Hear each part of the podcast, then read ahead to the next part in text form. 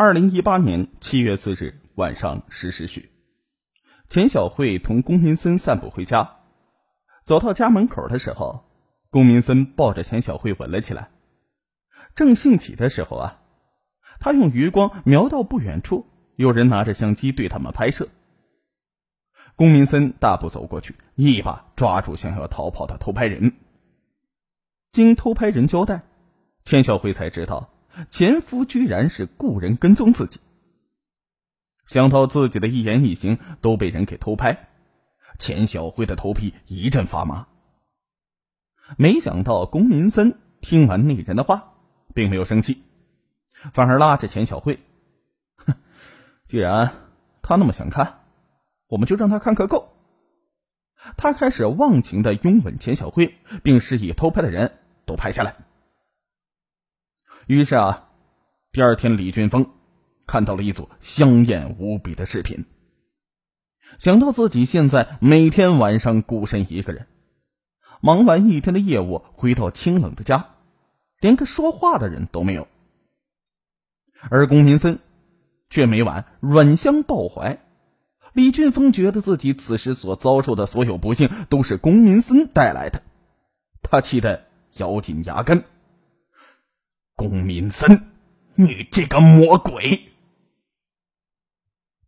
他决定打电话给龚民森，约他出来，让他放钱小慧回到自己身边。然而啊，两人接通电话之后，几句话不对就吵了起来。李俊峰怒不可遏，当场向龚民森挑衅的说：“明天晚上十点，我们到德月楼解决问题。”不去的是孬种。龚民森也不甘示弱，回应他说：“去就去，谁怕谁呀？”第二天九点半，李俊峰就开着他那辆白色的面包车来到了约定的地点。龚民森呢，早就已经等在了那里。一见面，李俊峰就用命令的口气说：“把我老婆还给我！你不配和她在一起。”龚明森说：“她现在已经不是你老婆了，请你搞清楚一点，她是我的爱人。”见硬的不行，李俊峰突然软了下来，对龚明森大谈特谈他和钱小慧曾经相识、相恋、结婚的幸福点滴。谈到动情处啊，李俊峰痛哭失声：“我是真的很爱小慧，我不想失去她。”请你把她还给我好吗？你这么年轻帅气，又这么能干，可以找一个更好的女孩啊！为什么偏要缠上一个结过婚的女人呢？龚民森见李军峰这样了，说话的语调也变得和善了起来。这个其实啊，我也不想破坏你们的家庭，我曾经为此深深的自责过，但是我真的很爱她。他也爱我，怪只怪你太不了解女人心了。李俊峰见龚民森说了这样一番话，表示深深的赞同。他说：“我知道，我曾经做错了。那么现在，请给我一个机会，让我和钱小慧重新来过，好吗？”而龚民森马上回应说：“你以为？”爱是可以说散就散，说爱就爱的吗？我和小慧，我们现在已经订婚了。如果你真的爱她，就请你以后不要再来打扰我们了，行吗？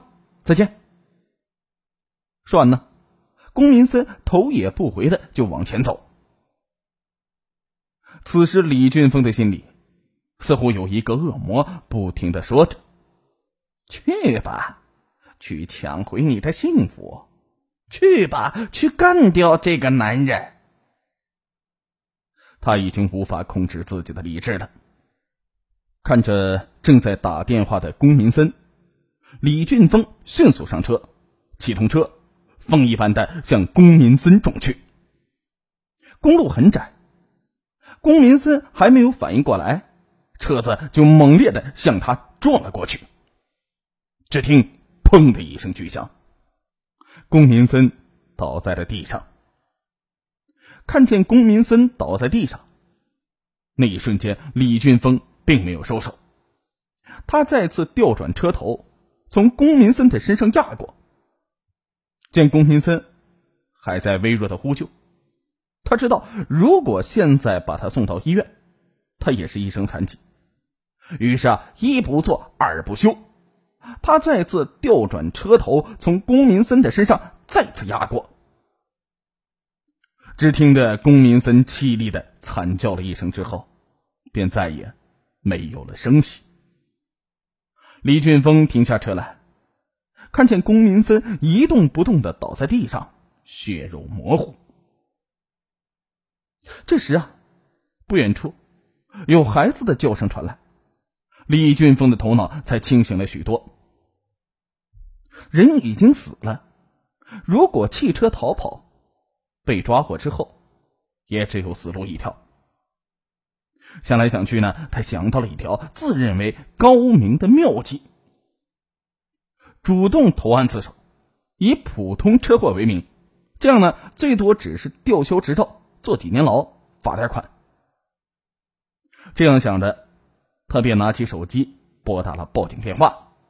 声称呢，自己驾车回家途中不小心撞到了一个横穿马路的人。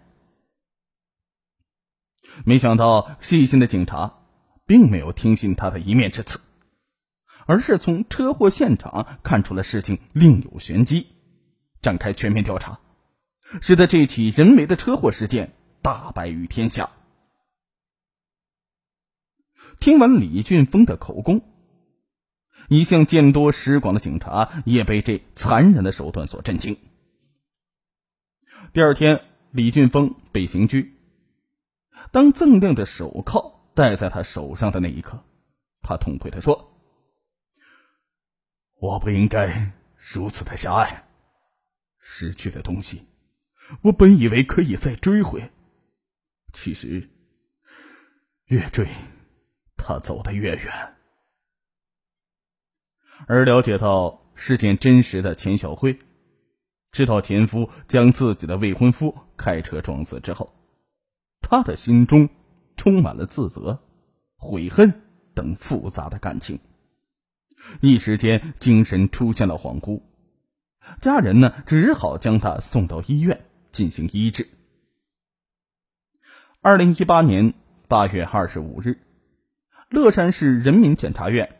以故意杀人罪，向乐山人民法院提起诉讼，等待李俊峰的必将是法律的严惩。